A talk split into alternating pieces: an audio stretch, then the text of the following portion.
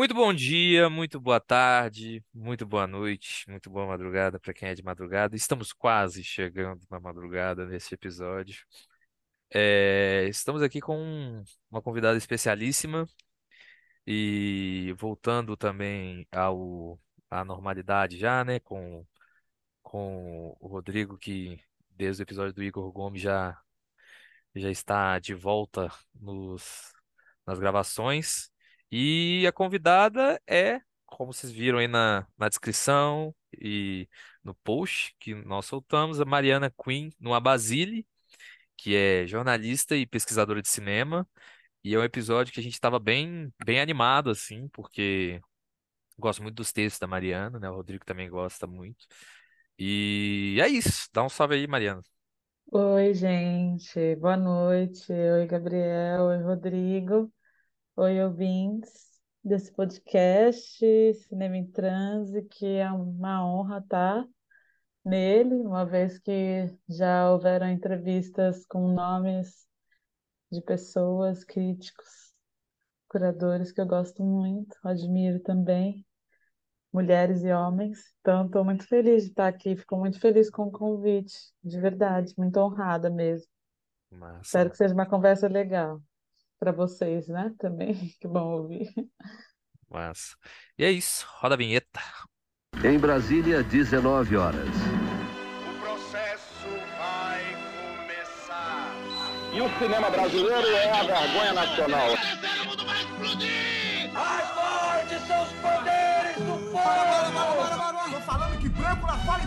Os cineastas devem tirar a máscara Terei da chuva cara. que irá fertilizar essa terra maldita. Essa terra que me assassina. Preciso usar as máscaras da macumba brasileira. É o artesanato contra a tecnologia. Vamos falar de cultura.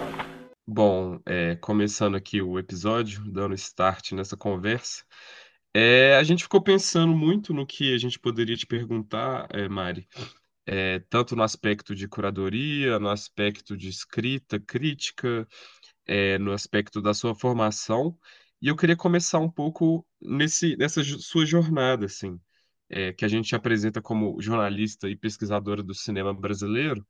É, mas a gente gostaria de entender um pouco da sua, do seu processo, assim, é, tanto dessa entrada no jornalismo, quanto essa, de certa forma, especialização no cinema, para depois ter esse, essa pós-graduação, é, na Espanha, assim, né, em curadoria cinematográfica. Então, comentar um pouco da sua jornada no jornalismo, a- o seu mergulho no cinema e como é, é, estudar esses assuntos é, na Europa, assim porque a gente acaba ingressando num, num nicho muito específico de festivais brasileiros, de curadoria e filmes brasileiros, e como é ter, de certa forma, esse repertório vindo de outro continente, que é o continente europeu, e como isso reflete um pouco na sua formação também. Tá bem, Rodrigo, obrigada pela pergunta. É, acho que ela está realmente dividida em dois blocos de momentos de vida, e eu vou separar eles um pouco entre a decisão mesmo pelo jornalismo e depois na pós-graduação, toda, todo um direcionamento para o cinema diretamente, chegando a esse master na Europa, né? É, e aí isso também é um, um outro polo assim de resposta. Mas vamos lá. É, acho que é uma coisa que eu não costumo fazer, mas acho que para esse podcast vale a pena. É um retorno um pouco biográfico mesmo, é, de como eu vou para o jornalismo na vida e como do jornalismo eu vou para o cinema. Acho que tem um recorte que é no jornalismo chega na minha vida porque talvez durante a juventude eu tenha sido uma pessoa que gostava da escrita, né? E da leitura, e aí isso talvez tenha se exacerbado ou ficado mais evidente, na verdade, não só para mim, mas talvez para alguns professores durante o meu ensino médio.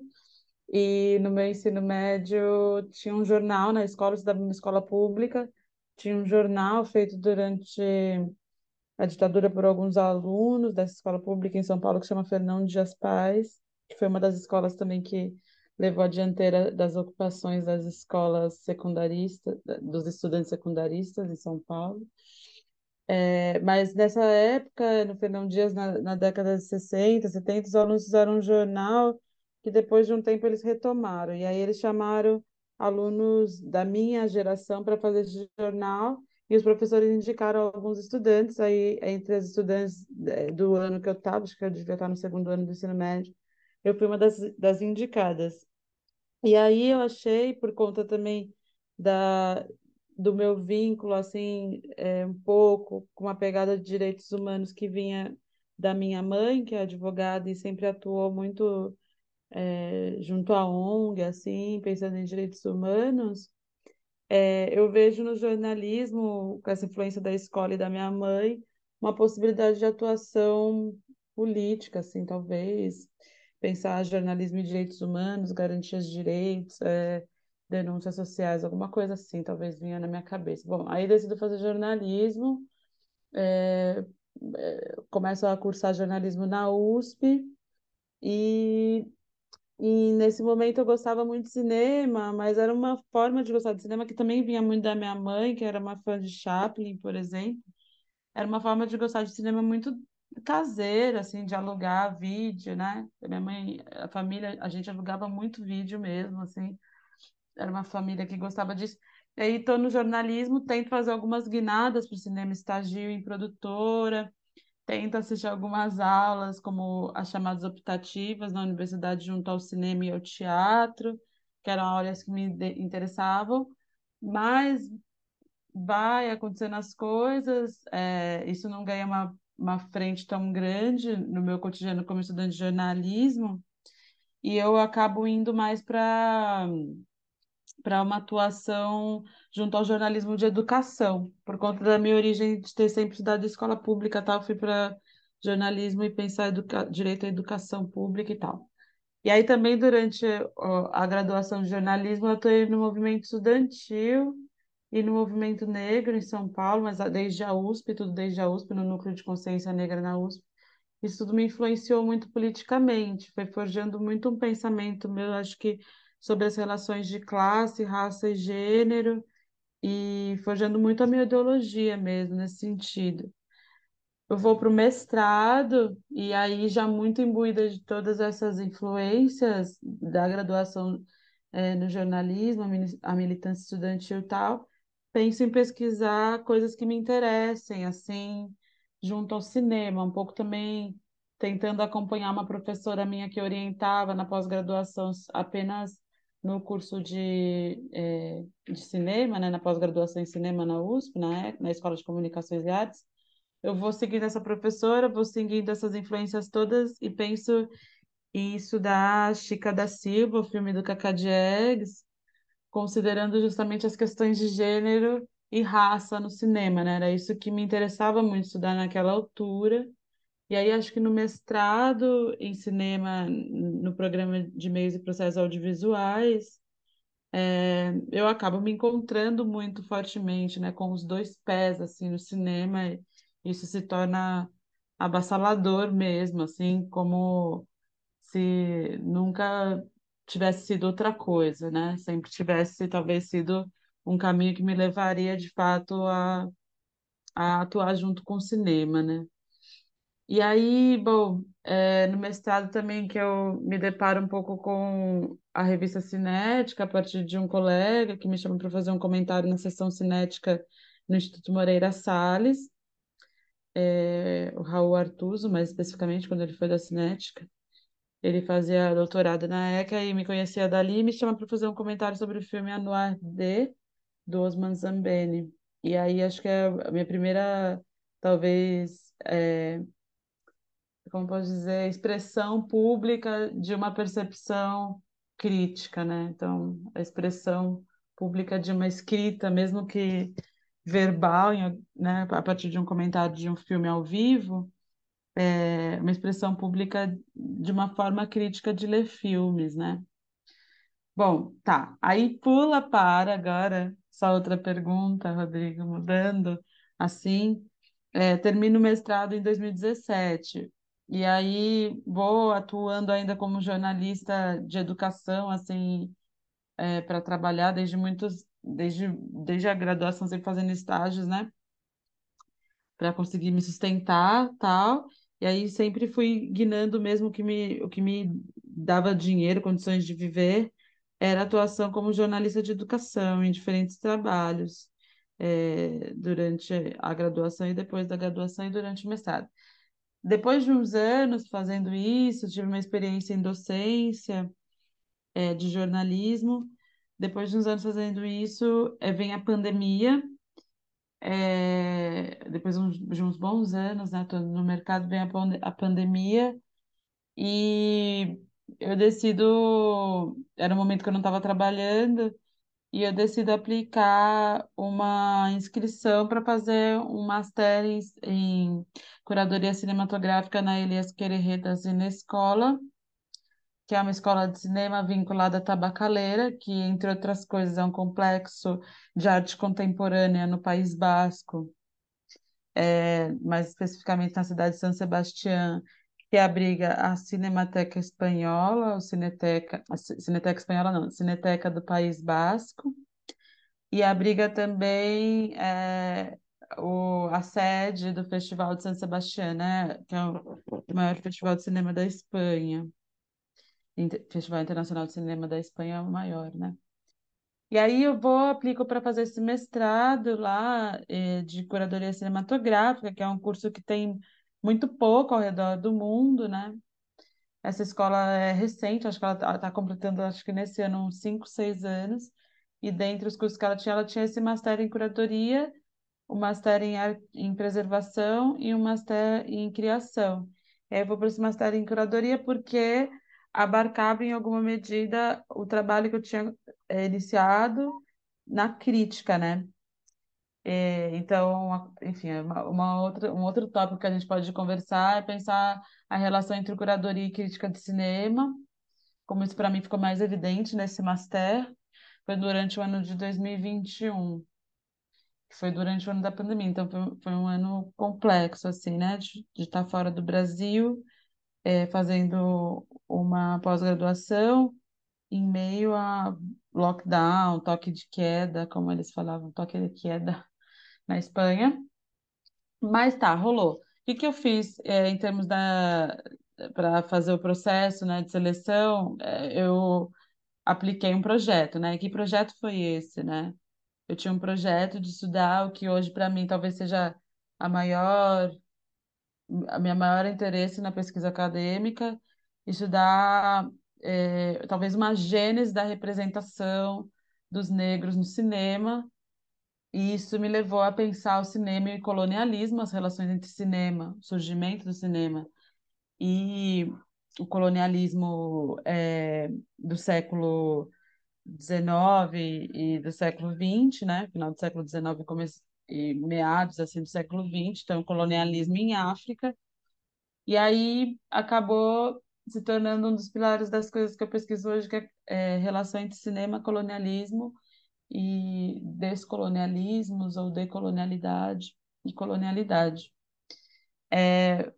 Pensando nisso, né, tudo que eu tinha de perspectiva crítica era desde o meu, durante o master na Espanha, era desde o meu mestrado, uma visão muito específica, né, sobre como olhar e analisar o cinema brasileiro de uma época, o cinema novo da década de 70, que já é um cinema novo muito específico, né, com atualizações polêmicas e tal, com relação à primeira década ou, ou às fases anteriores à da década de 70, né? Alguns pesquisadores dividem assim, né? é, umas três fases do cinema novo. Então, eu olhava para o cinema novo pensando su- suas diferentes fases, desde o mestrado na, na USP. Vou com isso para a Espanha. Eu chego na Europa com muito influenciada, né, por tudo que eu tinha visto, vi- tudo que eu tinha visto antes, né, na trajetória de estudos de cinema e aproximação mais direta e com mais força, né, do cinema, assim. E aí, durante o meu mestrado na USP, eu olhei para o cinema brasileiro da década de 70, mais especificamente para um cinema brasileiro da década de 70, que era o cinema novo, porque o Cacá Diegues, que é o diretor de Chica da Silva, é um diretor desse movimento cinematográfico, né? Um dos. e porque Chica da Silva é, é um filme representante de uma guinada do cinema novo, diferente do que tinha sido feito nas duas fases anteriores, identificada por alguns pesquisadores da década de 60, né? Alguns pesquisadores dividem assim, né, as fases do cinema novo. Uma de 60, digamos, né, até 64, antes do golpe, uma pós o golpe, de 64 em diante, e uma que alguns até tiram, às vezes, já falam que não é mais exatamente cinema novo, que é a partir da década de 70 em diante. Muitos falam que essa década é muito diferente de tudo que tinha acontecido na década de 60, e foi justamente para isso, para essa movimentação e transformação, transformação no cinema novo, que eu olhei, né, para estudar Chica da Silva. Então eu vi, fui para para Espanha para fazer master com um olhar muito aguçado para esse contexto histórico do nosso cinema, né, brasileiro. E aí, ao mesmo tempo, tinha uma outra coisa que me influenciava muito, que era é, a própria temática do projeto que eu tinha, com o qual eu tinha me inscrito para ser selecionada para esse master, né? Que era um projeto pensando, então, assim, quase uma gênese da representação dos negros é, no cinema mundial, um projeto muito presunçoso esse, depois afunilei muitíssimo e posso contar sobre o que acabou sendo o estudo, mas pensando nisso, numa possibilidade de estudar é, o começo da representação do negro no cinema mundial, é, o, o projeto tinha tudo a ver com uma crítica é, às perspectivas coloniais é, associadas ao cinema desde o seu nascimento, né? Então era um, um filme muito, um filme, era uma pesquisa, desculpa, muito implicada também com uma crítica é, decolonial, no sentido de pensar é, as estruturas remanescentes, né, das relações hierárquicas, econômicas, raciais, políticas, vinda dos colonialismos históricos. Então, era basicamente uma crítica à Europa, em alguma medida, né? A minha perspectiva na pesquisa. E aí eu vou para a Europa estudar isso, porque lá, na verdade, eu percebo também que essas tendências todas, pós-coloniais, descoloniais, decoloniais, estão muito em voga, mas a forma como eles estudam isso lá é muito diferente de como a gente estuda isso aqui, porque nós somos ex-colônias, né? E aí muda tudo, as perspectivas mesmo é, políticas, mas também epistemológicas, das nossas pesquisas são muito mais viscerais, eu diria, para as críticas políticas das relações coloniais ou de, de colonialidade, né? E vou para a Europa com esse pensamento, projeto e as referências que eu tinha do meu mestrado na USP. E quando chego lá, percebo que, por mais que eu tivesse numa parte da Europa que se dizia, né, Espanha, sul da Europa, que é, se coloca um pouco como uma diferença com relação à Europa Central, à Europa Oriental, não vou nem colocar em questão aqui, mas com relação à Europa Central, França e Alemanha, e uma Europa anglo-saxã, né, é, o Reino Unido, a Espanha e Portugal se colocam como o sul da Europa, enfim. É, por mais que eu estivesse nesse lugar, toda referência para estudar cinema, estudar curadoria cinematográfica era muito do norte do mundo, para dizer o mínimo, né?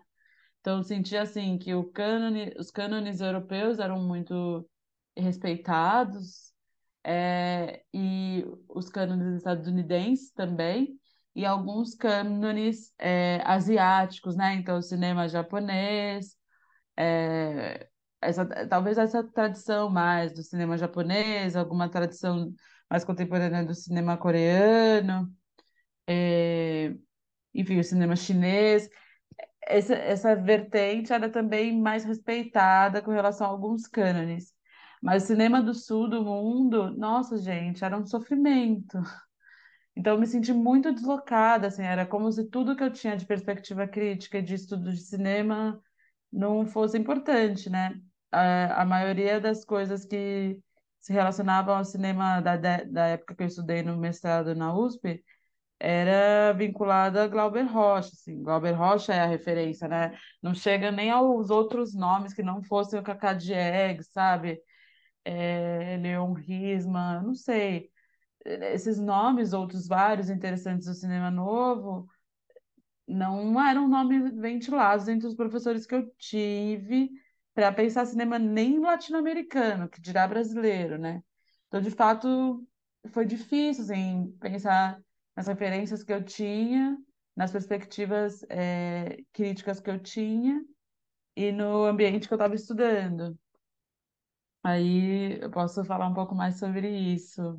Não sei se vocês querem puxar mais algum fio que aí eu consigo chegar, talvez, a coisas mais palpáveis desses, entre muitas aspas, momentos de conflito, assim, com as perspectivas europeias de estudos de cinema, né, de história do cinema e cinema contemporâneo também.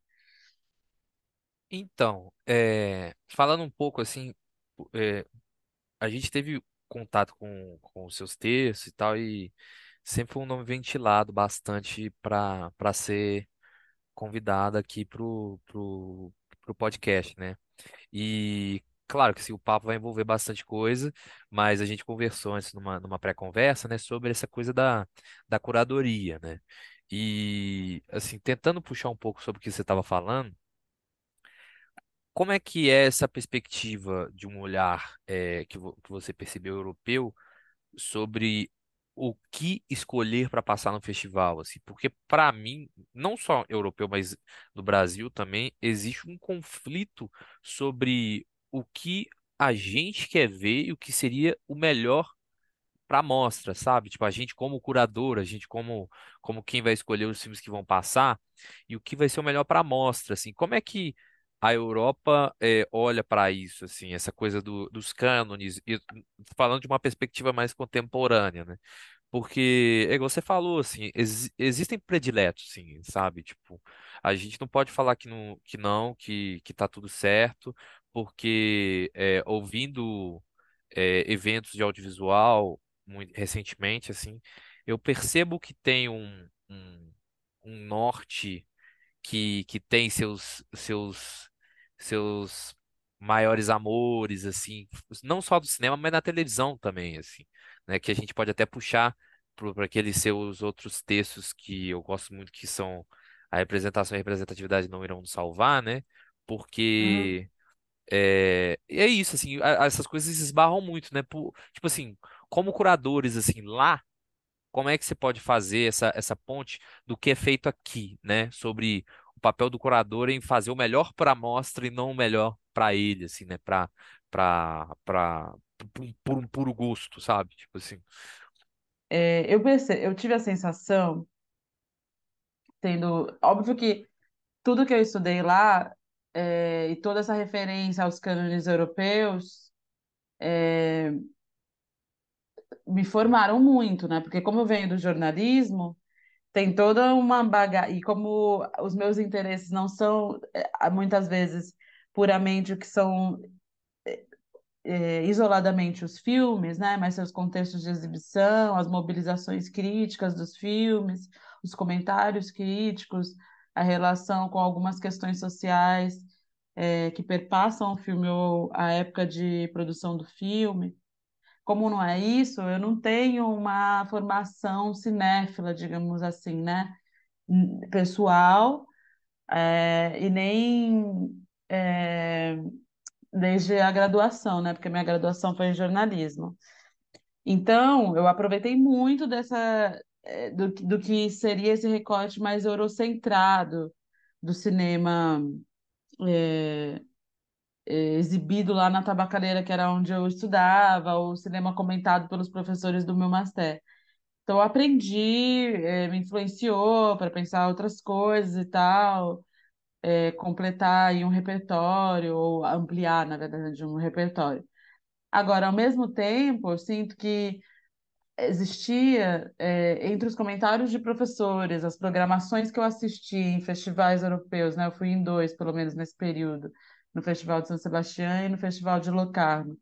E entre a programação que sempre tinha na Tabacaleira, que era esse centro cultural onde ficava a escola de cinema que eu estudava, é, eu acho que tinha uma divisão muito, é, eu vou chamar assim, arcaica, da forma de entendimento do, da mobilização de programas de cinema contemporaneamente, seja para fazer uma retrospectiva em meio festival, seja para fazer a programação lá da Tabacaleira, da sala de cinema da Tabacaleira durante o ano, que era assim, de maneira geral, referendar um cinema de autor europeu, muitas vezes, os, as principais mostras da Tabacaleira foram essas, e para mim era ótimo, porque você consegue na Europa ter muito acesso muito facilmente a é, exibições de filmes raros de alguns autores.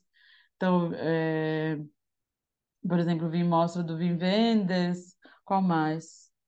É, vi mostra do Eric Romer, e tudo em tela grande, às vezes com projeção mesmo de filme, porque os filmes estão conservados é, em película, sabe? Coisas muito finas, assim, que, que você consegue ver em programação de centro cultural, assim, grande na Europa.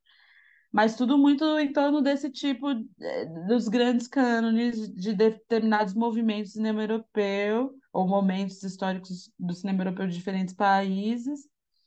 É, e aí eu sinto que os festivais também ainda são regidos, os festivais chamados classe A, né, considerados pela FIAF, são regidos também ainda por esse paradigma canônico autoral.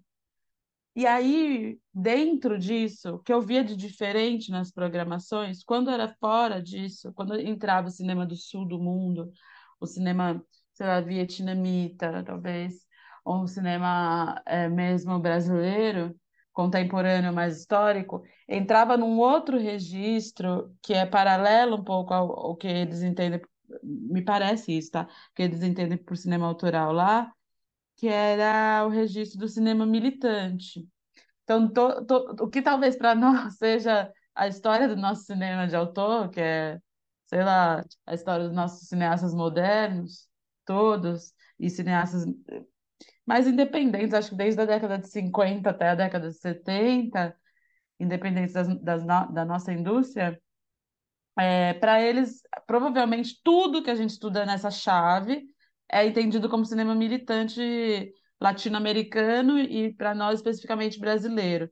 E me parece que essa, é, essa certa dicotomia, essa certa divisão é o que rege ainda uma forma de programar filmes entre festivais e centros culturais de arte na Europa. Me parece isso, sendo muito generalista a partir de uma experiência minha né, nesse master na Espanha e vendo alguns festivais. Mas aí a sensação também que eu tenho é que tudo que é um âmbito diretamente político e politizado de narrativas fílmicas fica para o sul do mundo.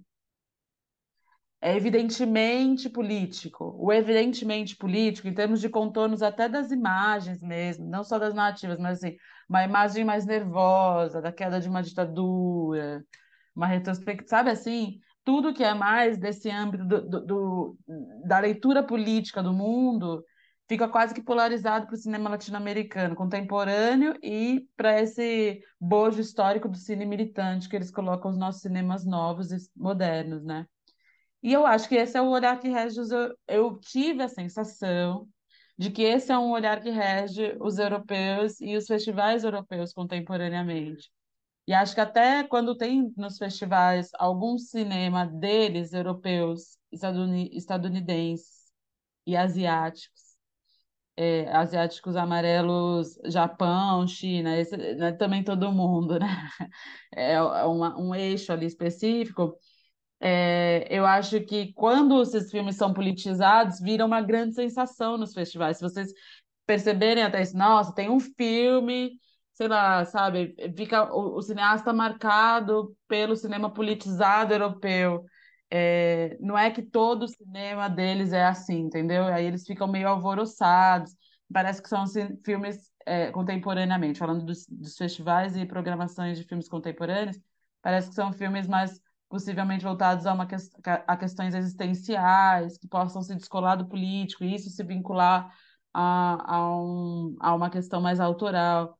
E aí, quando tem um político do, do próprio contexto deles, são, são filmes que chamam a atenção dos festivais. Eu, eu, eu tenho essa leitura. E aí, para fechar esse raciocínio, acho que tinha uma coisa também muito forte, que ficou muito evidente para mim durante esse master, que era Cannes rege a programação europeia também. E isso é muito forte de verdade, assim. Não é só que, eu diria assim, a gente, na, na Mostra de São Paulo, na Mostra Internacional de Cinema de São Paulo, no fim do ano, pelo menos uma cidade do Brasil, de fato, consegue trazer a principal programação dos festivais grandes do mundo. Isso pelo menos chega ao Brasil e São Paulo no fim do ano, numa rajada só. Então a gente não fica tão a- atrás em termos de atualização do cinema contemporâneo que passou nos grandes festivais. Mas eu acho que isso fica sendo é, uma forma de programar a reboque do que os outros festivais fazem, né? Do que os festivais grandes fazem. A nossa curadoria. Não estou criticando exatamente a curadoria da Mostra de São Paulo, mas estou falando que eu acho que é como ela é mesmo. Ela é um compilado das principais coisas dos outros festivais. E acho que a gente tem que pensar o que que significa isso em termos políticos, né? Da regência dos festivais do norte do mundo, os festivais considerados classe A é, sobre as, os visionamentos é, e as formas de programar dos nossos festivais, né, e das nossas mostras. O que que isso significa? Acho que tem um debate aí a ser feito. Só que isso não acontece só com São Paulo e Brasil, isso acontece com os próprios festivais europeus. Cannes é uma referência é, basilar até hoje, e todo mundo programa conforme Cannes. Então, as tendências que Kanye coloca no jogo, desde tipos de debates, mesas, determinadas desconstruções, sinceramente, é quase um efeito dominó para os outros festivais, pelo menos se mobilizarem a partir daquilo. Não é imitar, não é fazer a mesma coisa, mas se mobilizam a partir daquilo. Kanye é o parâmetro. Isso, é, como eh, o Festival de São Sebastião é vinculado à tabacaleira, que era onde era a minha escola, a gente tinha aulas eh, sobre o Festival de San Sebastián, né? Basicamente, tínhamos aulas que eram abertas com o diretor eh, artístico do festival. E, e era um momento de, de partilha nesse nível de sinceridade mesmo. A gente está esperando não sei o que da programação de Cannes. Quando sair, a gente vai decidir tais, tais coisas. Então, pensar também nessa regência, né, dos franceses, dentro disso que eu estou chamando de canônico, que cinema é esse é, europeu mais canônico? Talvez seja o cinema francês e o, o festival francês hoje em dia, né? Óbvio que o festival francês não é mais antigo, mas eu acho que tem aí uma coisa mais perene com relação a outros festivais de outros países que tiveram seus, seus momentos de tradição de festival e, e cinema também, né? Como Veneza, por exemplo. Massa. É, eu sigo aqui, Rodrigo. Você quer puxar uma? Eu quero puxar uma, assim, é, para mudar um pouco agora o rumo da conversa, falar um pouco é, do seu estilo de escrita, assim, Mari, porque é, eu conheci, a primeira vez que eu é, ouvi seu nome sendo mencionado, assim, foi numa mostra de Tiradentes de 2021, que também era num contexto pandêmico, assim, e aí é, a gente foi aluno da Joana Oliveira, que é diretora do Ah, Kevin. E sim. então foi meio que um, um momento da gente estar vendo o filme da nossa professora, assim, de cinema, passando na- no festival. E foi um filme que gerou bastante discussão, assim, pelo menos é, nos meios de, de crítica eletrônica, em grupos de discussão mesmo. Independente da pessoa gostar ou não do filme, eu acho interessante como ele deu essa movimentada em vários aspectos. E aí eu me deparei com tanto quanto seu, com seu texto na revista Cinética, quanto com o vídeo de encontro é, da equipe com você e mais alguns mediadores no site da Universo. E aí é uma coisa que eu fiquei pensando, lendo, relendo esse texto seu, é, e lendo alguns outros, porque é, o, o nome do seu, o título do seu texto é Impossibilidades de Amizades Interraciais no Mundo Colonialista. E o impossibilidades com o in dentro de um parêntese. E eu acho esse detalhe importante, assim, é como a gente geralmente está, ultimamente está muito pautado num, numa venda enlouquecedora de máximas, de conclusões instantâneas, de rotulações, assim, como alguns dos seus textos compartilham de uma premissa de, de complexidade, assim, de não determinação. Então você fala de, de- das impossibilidades, mas também das impossibilidades dessa amizade. Quando você vai falar, por exemplo, do filme Vazante, você faz um exercício de rever é, o que às vezes foi deixado de lado por recepções mais acaloradas do filme, sejam elas apoiando, sejam elas contra o filme. Então você vai analisar aquele personagem do menino Virgílio, que é um menino escravizado, que foi muito pouco comentado, e você vai dar é, sua visão sobre como aquele personagem, aquela construção, aquela implicação é, fez você perceber o filme.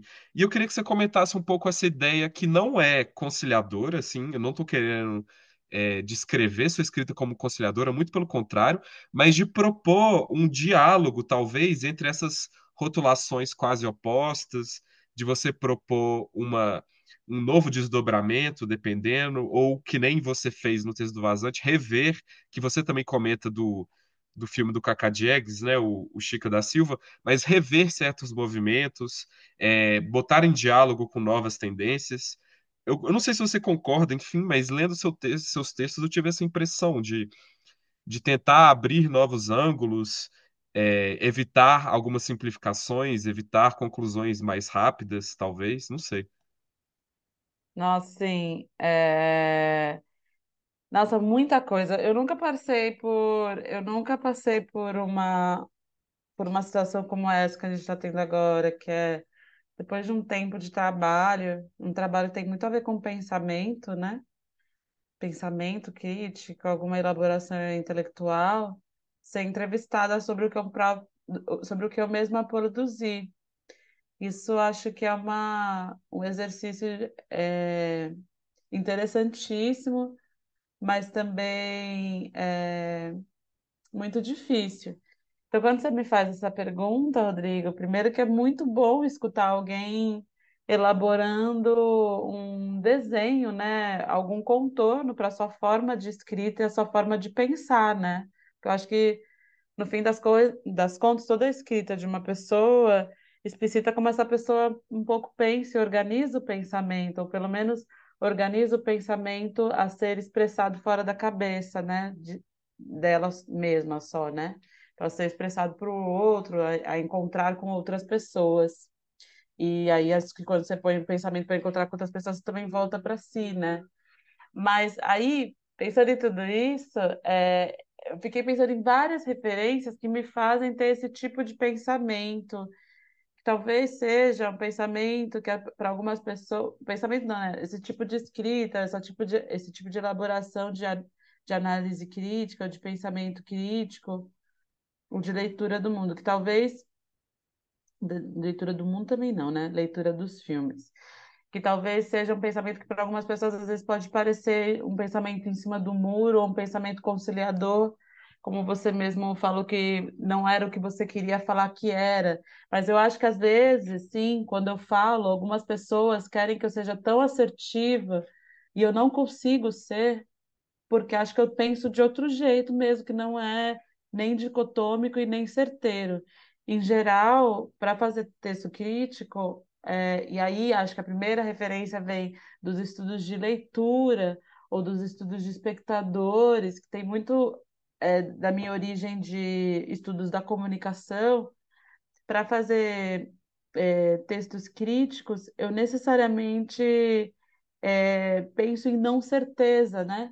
Em possibilidades de leituras que aparecem conforme cada pessoa se depara com um mesmo objeto, uma mesma obra artística, um mesmo filme, porque todo mundo entra nas obras a partir das suas próprias referências, né? Então, é óbvio que em alguma medida rece- o que a obra é perante a mim, perante a você, ou perante ao Gabriel, ela muda, não é que vai mudar tudo, né? Não é que há uma é, possibilidade extrema de interpretação, né? Uma super interpretação possível, mas há matizes e nuances possíveis de percepção daquela narrativa, é, daquela linguagem cinematográfica de um determinado autor, autora.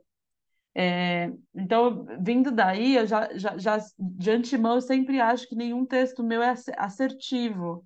Eu acho que é, é uma possibilidade de leitura sobre algo que outras pessoas vão ter leituras. Então, talvez seja o primeiro gesto de, de nunca achar uma coisa só de um mesmo fenômeno, é talvez daí, dos estudos de leitura e de achar as obras abertas aos, aos leitores, ao que vem dos leitores. Mas aí tem outras várias coisas. Eu acho que durante a graduação, uma coisa que me influenciou muito, que aí eu acho muito legal ter a oportunidade de falar, foi uma disciplina que eu fiz com um professor que chama Jorge Grespin, da história, que era sobre Hegel e Marx.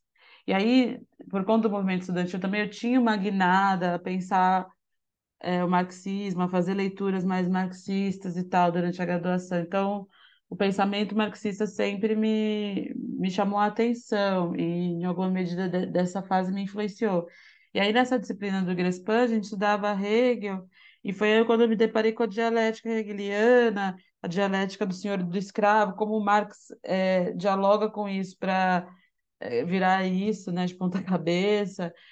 Tudo muito complexo, né? Nunca vou conseguir reproduzir aqui, nem tenho mais musculatura suficiente para.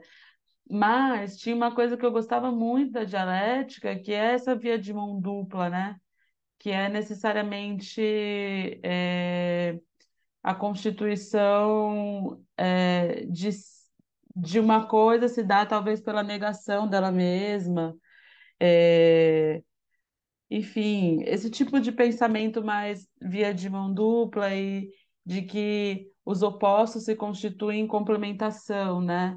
Em alguma medida é isso, não vou ser tão também assertiva na, na construção é, do que é a dialética, mas o pensamento dialético me, me influenciou muito, é, o pensamento complexo também, Edgar Morin, as, as impossibilidades, não, mas é, as possibilidades do, dos imprevisíveis e dos imponderáveis a todo momento e, e, a percepção da realidade como complexa e não só como você nessa segunda parte da pergunta mencionou isso de é, pensar um lado e outro lado. O jornalismo tem isso, um lado e outro lado, mas acho que o pensamento complexo no Edgar Morin tem algo que é não há um lado, há 360 graus de realidade, né? E um caos e um caos que não é controlável exatamente por causalidade. É, é uma outra coisa, a realidade é uma outra coisa. Então, as possibilidades de leitura elas são múltiplas. Isso é algo que também me influencia muito. É... E acho que tem uma coisa também, talvez seja da época do mestrado, já não sei se é essa referência certa, mas acho que vale trazer, que é eu lembro de um professor de comunicação, que é o Ciro Marcondes Filho, que foi meu professor no, na gradua... já falecido, na graduação e no mestrado, e muito generoso, assim, e muita filosofia, do encontro entre filosofia e estudos de comunicação, né? Um teórico da comunicação muito interessante. Eu lembro que ele, numa aula de pós-graduação, entre várias coisas, passava para nós alguns, é, alguns pensadores, dentre eles o Merleau-Ponty, e toda essa coisa da, da sensibilidade, né, da fenomenologia, essa outra relação também não tão racional com a realidade, isso também me influenciou muito ali. E eu lembro de uma coisa, talvez em algum texto do Merleau-Ponty ou aula desse professor, do Ciro Marcondes, na pós, que era se a gente pensasse o mundo pelo contrário das coisas, né? Então, e acho que isso tem a ver com dialética, que é, por exemplo, se eu olho para um bosque que tem árvores, não são as árvores que me indicam que elas existem, mas talvez o espaço entre as árvores, que são as não árvores, né? Tudo que é não árvore é o que vai contornar a árvore e me dizer que ela existe. Então, acho que talvez eu tenha um pensamento, às vezes, que é por aí, pelo contrário das coisas, ou pela morada é, do contrário da coisa é, numa outra parte dela, enfim, é difícil, né, falar disso, assim, não sei se ficou mais, com, mais confuso do que evidente. Mas acho que são essas as coisas que me influenciam, acho que eu nunca estou muito certa de nada, e eu acho que isso é uma possibilidade, isso é um lugar, né? O não lugar é um lugar possível, né? Acho que os estudos culturais, Stuart Hall também vai por aí, um trânsito entre lugares, é, a não fixação como, como um espaço habitável. Então, acho que a não fixação do pensamento como um espaço habitável é, é algo que eu acho que persigo, assim, as possibilidades de duas certezas, três, quatro, é, convivendo ao mesmo tempo e tentar explorar elas ao máximo quando eu assisto uma coisa e quero falar de, das possibilidades de leitura daquela coisa. Talvez seja isso, deu para entender alguma coisa. Deu, deu demais. Faz, faz muito sentido, assim, parando para pensar. É, é, tipo, isso que você falou do Edgar Morin, porque, assim, ah, isso foi no contexto pandêmico, né? Então, essa, esse vídeo que você participou foi uma live, cada um da sua casa conversando. E eu lembro de, enquanto estudante universitário, tá ouvindo muito sobre Edgar Morin nessa imprevisibilidade da própria pandemia do Covid-19, né? Assim, essa imprevisibilidade e essa limitação racional da realidade. Então, eu achei bem interessante assim o que você falou. Ai, massa, massa. É, É, acho que nessa fase da pandemia, Edgar Morin, eu não sabia que tinha rolado essa possibilidade de leitura do, do momento por ele, mas faz todo sentido, né? Tudo ficou muito sublimado, o controle das coisas, né? é, falando um pouco agora sobre que eu gosto sempre de tanto ir para o lado teórico, mas também olhar para um, ter um olhar um pouco prático sobre esses ofícios mais incomuns assim da área do cinema e principalmente se tratando do cinema brasileiro, né? É, como é assim depois que você se forma para começar a atuar na curadoria no Brasil, assim? Porque é, é, você além de ser muito jovem, né, teve essa formação no exterior, assim, então eu acho que ainda está bastante fresco assim essa, esse início dessa atuação e tal. Você até veio para BH aqui participar da, da eh, de, de, de evento aqui como como curadora e como é que é assim essa parte mais prática assim do ofício, né? Assim, é, você se forma e, e é, os, os eventos fazem os convites. Como é que é assim essa essa o dia a dia assim dessa de todo de todo o rolê assim? Você pode falar é, dessa parte da seleção do porquê é, de como chega esse convite para você fazer a, a- o evento, né? Fazer parte do evento. E, e os outros, assim, o que, o que sucede quando você faz um evento como o Cine BH ou como algum outro que você faz, assim, porque eu acho que tem gente, assim, principalmente eu, assim, que fica um pouco intrigado, né, nessa parte, assim, o, do, do dia a dia do curador, assim, tanto pré-evento como durante, assim, e o que se faz, sabe, assim, do, do, desse rolê.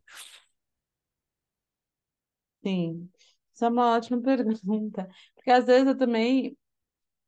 Porque é isso, né? Eu gosto muito de distanciamento histórico, eu gosto muito de coisas velhas. Eu gosto disso mesmo. E é difícil, então, falar sobre coisas muito contemporâneas. Eu fico tateando muito, assim, para pensar tudo o que aconteceu num, num espaço de tempo curto e até como eu, como eu tenho esse apreço pelo velho, ou pelo de longa data, pelo gasto, em alguma medida, é, eu acho que para mim é difícil analisar, assim, a minha própria trajetória. E às vezes eu fico um pouco em dúvida se o, o fato dela ser curta em termos de anos, é, faz com que ela possa ser tão sólida em termos até de fa ser falada sobre, mas tá, eu fiz todo esse preâmbulo para falar, é difícil para mim ouvir, é interessante e difícil ouvir e responder sobre. Mas é, uma coisa que aconteceu, foi tudo bastante rápido em alguma medida. Eu tinha, antes do Master, eu tinha feito é, a seleção de curtas-metragens do é, Festival de Cinema, Festival Internacional de Curtas-Metragens de São Paulo, curta aqui no Fórum. É, e aí ele foi a minha primeira experiência, eu acho, curadoria cinematográfica. Acho que isso deve ter sido. Ai, será que foi 2016? É, e tá, existe uma série de coisas que a gente pode falar dentro desse tema, que é as diferenças e proximidades entre seleção de filmes, entre programação de filmes, entre curadoria de filmes. Isso é uma coisa que também no Master foi, apresentado para mim possibilidades para pensar nisso, porque tudo que abrange curadoria é muito novo, né, nos estudos de arte, não existem muitos, é, muitas, não existem graduações, cursos profissionalizantes em curadoria, isso, é, isso é muito raro ao redor do mundo, né? Então tudo é bem novo, mas o Master me passou algumas perspectivas e trabalhando eu tenho algumas também a respeito disso.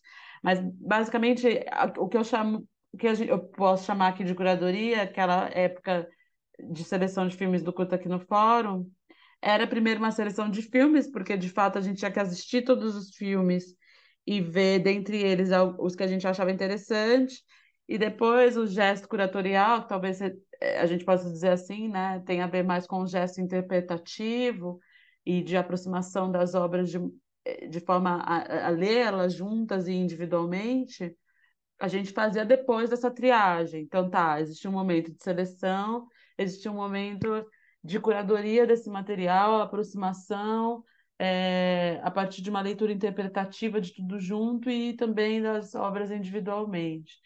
É, e aí tem um momento de programação disso, tudo isso estou falando ainda lá no, aqui no fórum, que é depois a gente pensar sessões, né? Que ordem que isso entrava. Eu acho que até lá quem programava isso era a coordenadora de curadoria, não era nem quem fazia a seleção. É, então, quem pensa na ordem dos filmes, né? Que essa seria a, a programação, como você vai passar eles, como você vai exibir eles, era a coordenadora. Bom, então até ali eu fiquei muito mais próxima do que para mim era seleção barra curadoria. Mas depois do Master as coisas mudam, né? Rolam convites mesmo, rolam convites. E eu fico pensando eh, como é isso, né? De você ir para uma formação. Eu não falei isso, mas é muito importante dizer que foi uma, uma formação subsidiada, o Master é pago, e eu ganhei uma bolsa do Projeto Paradiso que pagou esse Master na Espanha, pagou parte da minha estadia, parte do- dos gastos com passagem. Então, o Projeto Paradiso, eu acho que eu sou o único exemplo de talvez um financiamento muito direto para quem é da crítica de cinema, agora, é, e, e mais da pesquisa acadêmica em cinema, né? Agora tem uma outra é, crítica e pesquisadora lá, que é a Ana Júlia Silvino, também fazendo o mesmo master que eu fiz, e também o Projeto Paradiso é, ajudou aí com alguns custos, né, de tudo isso. Então, é, é importante mencionar essa, esse apoio do Projeto Paradiso. Mas depois que eu faço o master, realmente rolam convites. E aí eu fico pensando sobre isso, que é poder ter ido me formar, poder ter tido uma bolsa, e como é esse impacto sobre uma formação é, europeia num mercado de curadoria quando eu volto para o Brasil. De fato, isso fez diferença. É, e acho que tem a ver com, de fato, um circuito, um eixo europeu que tem uma centralidade mesmo na história do cinema incontornável, não tem como, não só do nascimento do cinema, mas de algumas realmente vertentes, movimentações, foram muito significativas e foram ali. Acho que isso tem um peso mesmo, mas ao mesmo tempo eu fico pensando se há uma valorização, e, e acho que tem isso do curso ter sido muito específico, não terem muitos cursos de curadoria, né, no, ao redor do mundo, sobretudo curadoria cinematográfica mas há uma valorização também dessa formação estrangeira europeia especificamente. Mas de fato eu tive essa formação, também banco muito ter aprendido com ela e de fato aplico coisas que eu aprendi ali é, dentro desse contexto que foi bastante complexo que eu falei para vocês nesse trabalho de curadoria no Brasil. É, agora são curadorias diferentes. E acho que também, conforme você vai sendo convidado para algumas curadorias, você vai colocando a sua assinatura em alguma medida, só que são espaços diferentes. Então, se eu faço uma curadoria, aí eu, eu, eu fiz algumas curadorias, mas também não fiz um montão, assim, né? Mas eu entendo que também é um círculo muito específico e que você vai matizando também onde, ao que tipo de curadoria, que tipo de cinema você quer se vincular. Eu acho que isso acontece muito na curadoria, que é você vai ter uma pegada interpretativa, que é sua, das suas bagagens, do seu gosto pessoal, mas também de tudo que você estudou, do repertório que você tem e da sua perspectiva mesmo junto às artes, política, estética, que tem a ver com o repertório também, né? É, mas aí você, você vai ter isso, que você vai entregar para qualquer curadoria, mas tem também o que os espaços já têm de si, das suas próprias tradições, as mostras, os festivais. Então você entra em algo que já está inscrito também, já, já, já tem um- algum contorno que você vai então agregar mas também vai te deixar é, se deixar ser guiado também por uma certa tradição de um lugar. Então, por exemplo, é, eu fiz a curadoria do Cabiria, que é uma mostra de cinema de mulheres, que não é tão antiga, que tem uma pegada muito específica e tal, é, além do recorde de gênero, mas também umas- algumas questões mercadológicas, algumas preocupações nesse sentido, né, de formação é, de roteiristas e tal. É, basicamente, a centralidade tem muito a ver com formação de roteiristas, mulheres e é, outras pessoas com, com gêneros dissidentes do, do normativo, né? E aí, é, lá, eu acho que eu levei muito. Eu estava com uma outra curadora que chama Lorena Montenegro, também é crítica de cinema. Acho que levei, levamos, levei bastante do, do que é Mariana para a possibilidade do que aqueles filmes que a gente assistiu estavam me apresentando. Então, essa perspectiva marxista veio muito forte. Por exemplo, naquela curadoria tinha espaço para isso, é, ao mesmo tempo que tinha uma, uma trajetória da própria mostra. Aí Festa de Curtas BH foi uma outra coisa. A Festa de Curtas BH também tem uma tradição, eu diria, né? Eu estou também aqui nas minhas interpretações, pode ser que um monte de gente discute e, e como fala, não concordo com o que eu estou falando. Mas também tem uma perspectiva ali de um cinema experimental do mundo, do mundo inteiro, né? De curtas-metragens. E uma fluidez nesse sentido muito grande. Então, ali também já tinha algo dito que eu entrei é, com o que eu poderia. É, e, e, e o que eu acho legal das curadorias, conforme você vai sendo convidado, é que você nunca vai trabalhar sozinho. Então, tem uma coisa que é também, você nunca vai assinar nada sozinho, nada é só seu. Isso é muito bonito. A interpretação e a interpretação dos filmes e da junção dos filmes, ela nunca é individual. Ela é coletiva. As curadorias são assim, assinam-se muito coletivamente. Então, não tem uma responsabilidade que recaia só sobre si ou uma referência que venha só do, de, de você. Então, eu não tinha em nenhuma dessas curadorias um lugar que era Mariana, formada na Elias Querejeta, tem uma pegada tal e vai imprimir essa mesma pegada igual para todas as curadorias. Não, não é assim, né? Depende dos lugares, depende dos seus pares, até onde você vai com eles, até onde eles se deixam ir, até onde você, é, você se deixa ir com eles. Então, acho que tem tudo isso, não sei se eu te respondo também. Agora, tem uma coisa, a curadoria de Tiradentes, por exemplo, de curtas-metragens. Cara, Tiradentes tem um histórico muito significativo, específico no cinema, na curadoria de, é, na curadoria, na, nas mostras, né? Nas mostras e festivais de cinema, de cinema brasileiro contemporâneo, desculpa. E aí não, não, eu não chego sozinha, nenhum curador chega ali sozinho. Tem coisas que são dali, tem coisas que você, conforme o seu, o seu grupo de curadores estão ali, você vai conseguir é, organizar, criar como, como, como também cena, né? De um determinado ano. Depende muito. Mas eu estou falando tudo isso para dizer, também são projetos que eu acho que tem que te dizer respeito, sabe? Acho que que tipo de filme você, que tipo de mostra você quer se vincular, que tipo de mostra que te chama, o que, que você consegue propor nessas mostras, são coisas que você vai pensando conforme os convites chegam, sabe? Que tipo de cinema é a sua pegada também, né? E acho que são coisas que eu vou aprendendo também conforme mostras me chamam, mas eu também vou decidindo, né? É uma via de mão dupla. Também vou decidindo onde estar, né?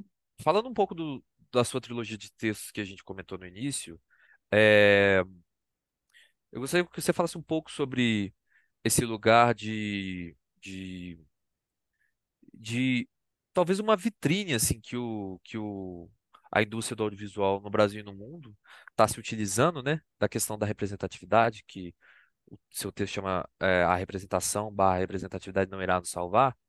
E assim, essa, essa vitrine de que o, o capital não mudou tanto de lugar, assim, do, do, não só em questão de capital de financeiro, mas intelectual, né? Do que uma produção vai trazer de expertise para aquelas pessoas que estão fazendo. Então, assim, isso ficou tá meio que nas mesmas mãos ainda, só que alguns elementos da imagem mudaram, né? E, e, e se tratando, você até cita bastante grandes produções, assim, é, é, até do exterior, assim, como filmes da Marvel e tal. E me interessou muito, assim, porque o assunto representatividade ele me parece um pouco uma pauta fria, assim. Parece que ele, ele, ele morre assim que uma minoria política tá na tela, sabe? Assim, não parece que, que, que cabe mais questionamentos. E o seu texto ele traz bastante coisa interessante, assim, porque não é só isso, né? Por- Porque o, o audiovisual, ele sendo uma indústria tão complexa, é muita coisa que, que, que se ganha quando faz um filme, principalmente um filme que ainda não tenha sido feito em determinado contexto, né? Um filme de época, um filme com efeitos especiais e tal. É muito, é muita coisa que, que se ganha só que esses, esses, esses, eh, essas inovações ficam na mão de poucas pessoas ainda, né? Então eu queria que você comentasse um pouco sobre, sobre essa questão da, da representatividade, da discussão de representatividade hoje, né?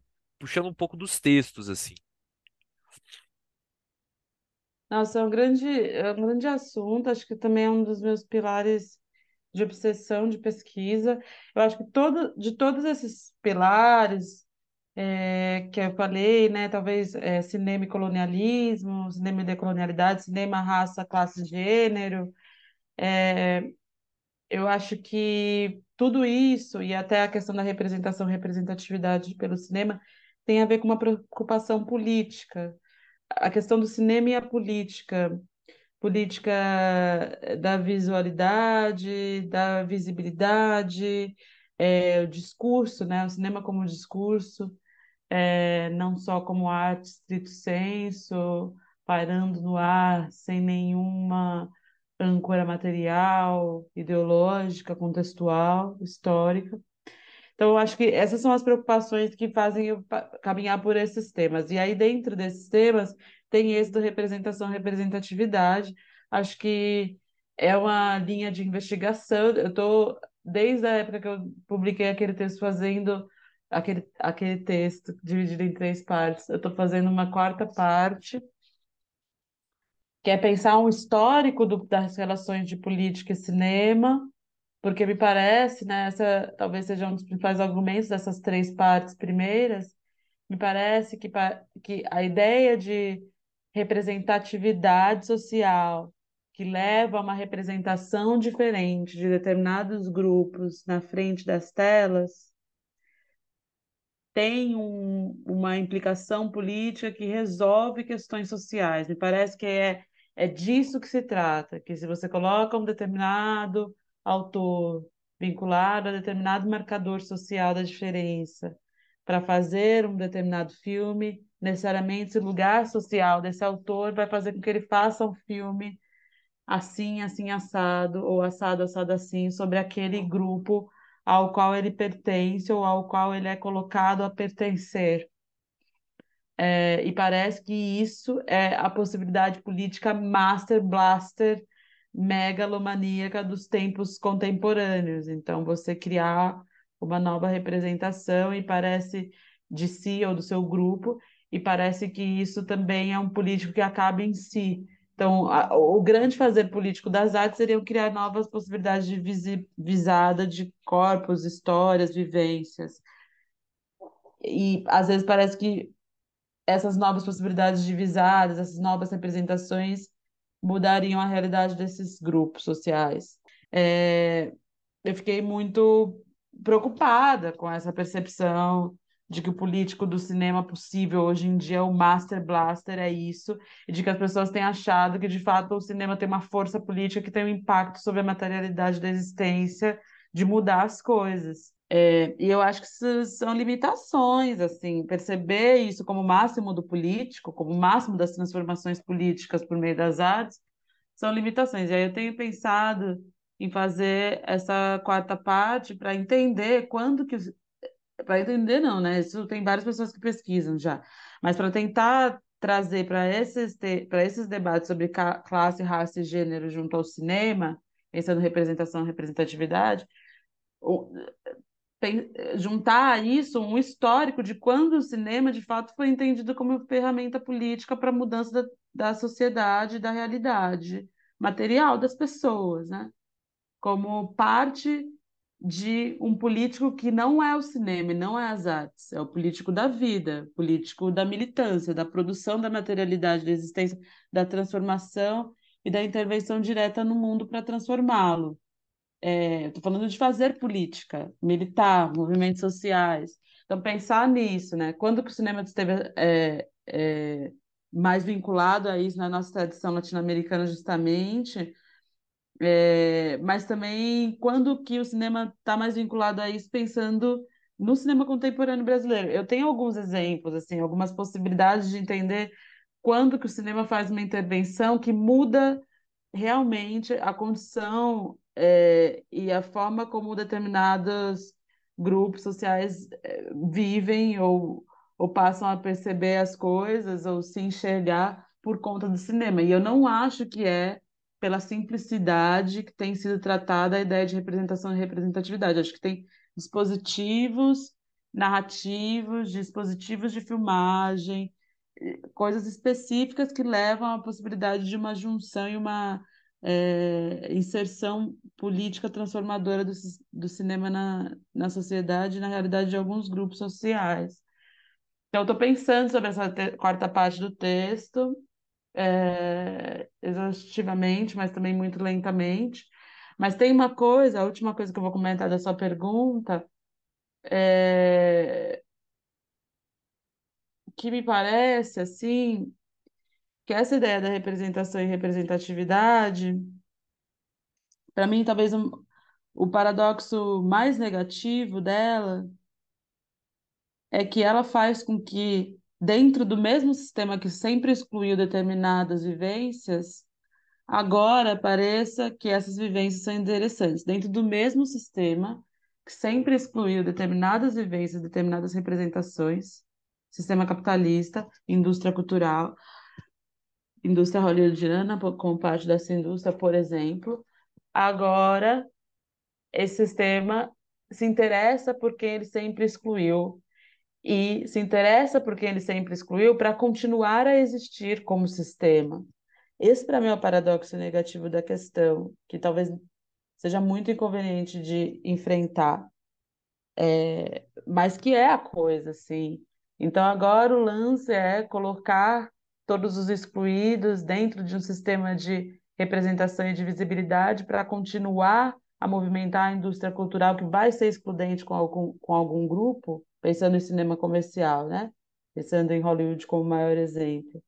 E assim, é pensar que isso também já aconteceu historicamente. E aconteceram coisas interessantes nesse sentido, mas não é não é um, não é não é desse âmbito do político, é de um âmbito do político para a, a, continuidade de existência de alguns poderes é, e de algumas concentrações mesmo. Então, em um dado momento, pensando no que já aconteceu na história de coisas interessantes, o Black Exploitation nos Estados Unidos foi isso, né? Uma guinada do cinema feito por negros, protagonizados por negros, para que os negros, em meio às lutas dos direitos civis, que estavam pressionando muito todos os debates raciais no país, inclusive os debates econômicos, inclusive os debates culturais, inclusive criando um nacionalismo cultural que seria para o empoderamento, não empoderamento, não quero ser anacrônico com o uso desse termo nesse contexto, mas criando é, uma estética afirmativa dos negros em meio à luta pelos direitos civis. Em meio a isso, existe um cinema que Hollywood percebe que tem espaço para acontecer e que vai gerar bilheteria, que é um cinema feito para pessoas negras que estão muito mobilizadas no âmbito cultural num determinado período. Isso não é para mudar completamente Hollywood. Eu acho óbvio que filme, os filmes do Black Exploitation, de fato, mudaram várias coisas em termos de estéticas, em termos de narrativas. Mas é, acho que é interessante pensar por que que isso acontece, né? A serviço do quê? É, não é, é como se fosse, não é, não é para o político da transformação social extrema do, do fim do, dos tempos como conhecemos, para mudar completamente as coisas. É, me parece que é para algumas coisas continuarem a existir, mas talvez agora incluindo algumas pessoas e talvez conseguindo mais dinheiro dessas pessoas, pensando em bilheterias e tal. Óbvio que isso muda para as pessoas, a forma como elas se veem, né, em filmes desse tipo de movimento, é, faz com que as identidades delas possam ser mobilizadas, é, construídas de outras formas. Mas acho que a gente não pode ser ingênuo de pensar que tudo isso está sendo feito para para uma sociedade mais igualitária por meio do cinema, das artes, do entretenimento. Não me parece que é isso, entendeu?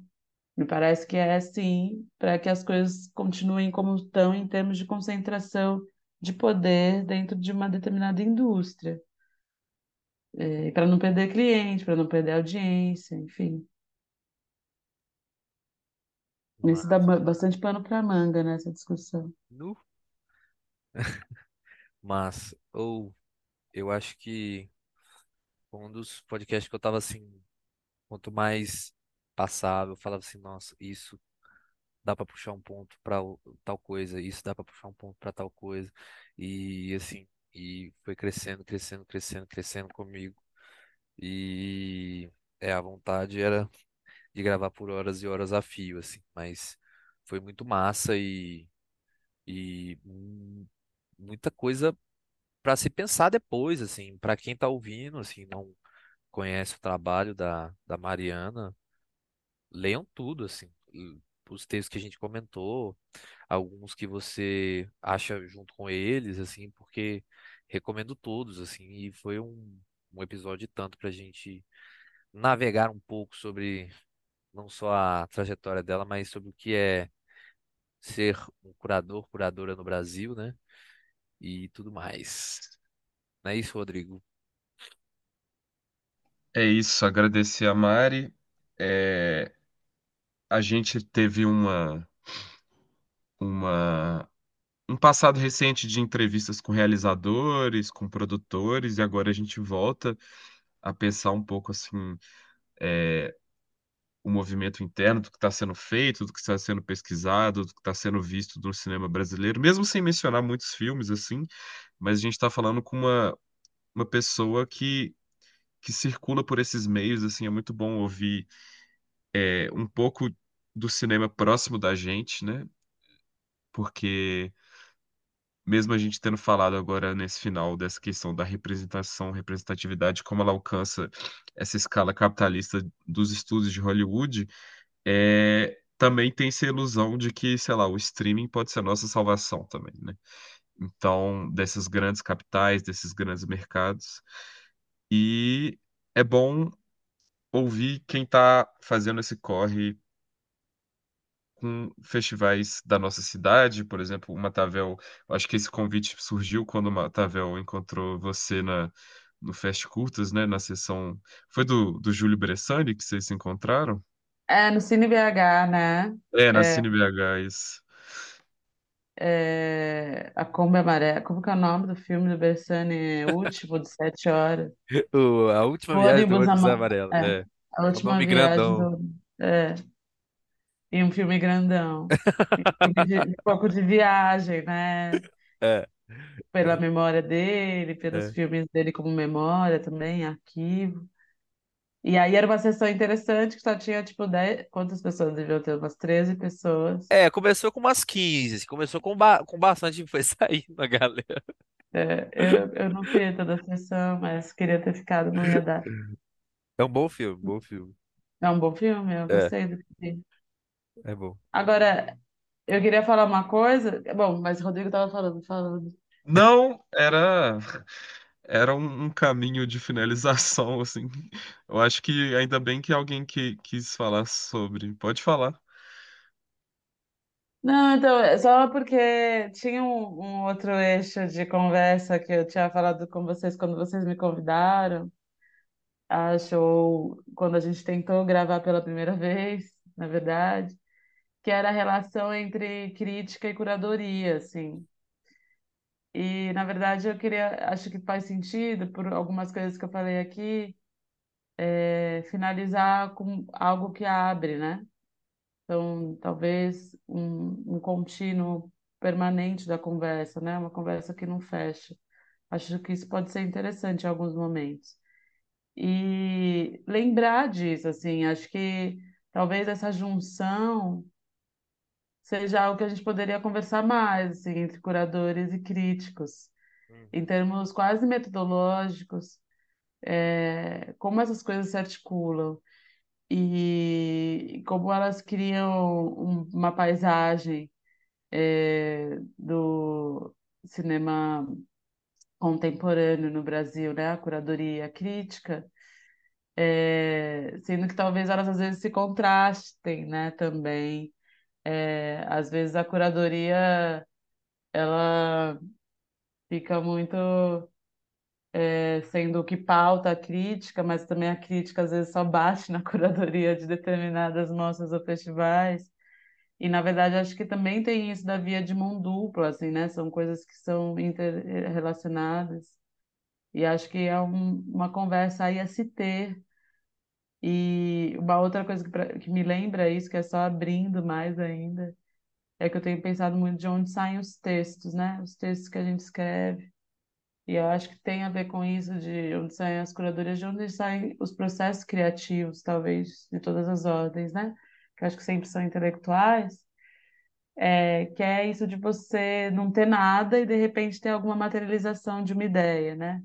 Acho que desenho curatorial é isso, um texto é isso, como que sai um texto, um fio de pensamento da cabeça, né? E se constrói ali, se tece alguma coisa escrita. Acho que são coisas que, que fazem curadoria e, e crítica se relacionar, e acho que também o âmbito da interpretação, assim, interpretação dos filmes, é, possibilidade de análises comparativas. E com relação a uma pergunta também que o Rodrigo fez, eu acho que tudo isso tem muito a ver com pensamento ensaístico. Acho que o, o grande lance, é a gente, o grande lance é a gente tentar ensaiar respostas sobre essas coisas, tentar ensaiar pensamentos. E acho que isso, essa- essas apostas dos ensaios, né, que não são muito assertivos, muito fechados, acho que tem muito a ver com crítica e com curadoria e, e com o jeito que eu penso essas duas coisas e os meus escritos também. Eu queria um pouco finalizar abrindo com um tema assim muito amplo que eu queria conversar com mais gente sobre, sabe? Essa dupla relação, curadoria cinema. Ci- Curadoria cinema não. Curadoria e crítica cinematográfica. Mas, mas não, estamos abertos aí. Você até falou da, da Naju, já colou aqui com a gente Eu sei. e muito massa você ter citado ela. Mas é isso, assim, é essa via de mão dupla, porque sem a curadoria e a crítica, é, as, as coisas não, não permanecem, né? Por causa de, porque teve gente que escreveu sobre os cinemas do passado e porque esses cinemas foram exibidos, que a gente reflete sobre eles hoje e tal qual será para o futuro próximo, né? Então, assim, as portas estão abertas e, e eu acho massa, assim, essa, esse assunto aí para próximos episódios. É Sim, falem isso. sobre isso. A curadoria, acho que como uma possibilidade de escrita também de cinema, assim, de um tempo, né? Os catálogos ficam, as programações ficam, a memória das pessoas que viram filmes fica. Uhum. Acho que são temas interessantes. Fico muito grata por vocês terem me convidado, por terem topado me escutar, uma pessoa que fala demais, e que outras pessoas topem escutar. Fico muito feliz mesmo, assim, acho que uma das coisas mais gratificantes que uma pessoa pode ter, assim, construindo uma carreira em áreas tão nichadas, né? É, e, e de forma independente, assim, né? Sempre na crítica independente, na curadoria independente, é ser, sei lá, chamada para conversar sobre o que, se, o que fez e o que faz e o que pensa. Eu me sinto muito lisonjeada, parabenizo muito a proposta de vocês do podcast. Eu acho que são documentos históricos, assim, cada uma das entrevistas que fica. Então, muito obrigada e muito parabéns pela iniciativa e continuidade dela sempre. Obrigada, gente. Foi É ótimo. isso. Ficamos honrados. É isso. Um grande abraço aí a todos e leiam críticos e críticas e vá a festivais. da sua região. Ou viaje também para ver outros festivais, é sempre massa. E mostras. Você vê cinemas diferentes do que você está acostumado. Grande abraço.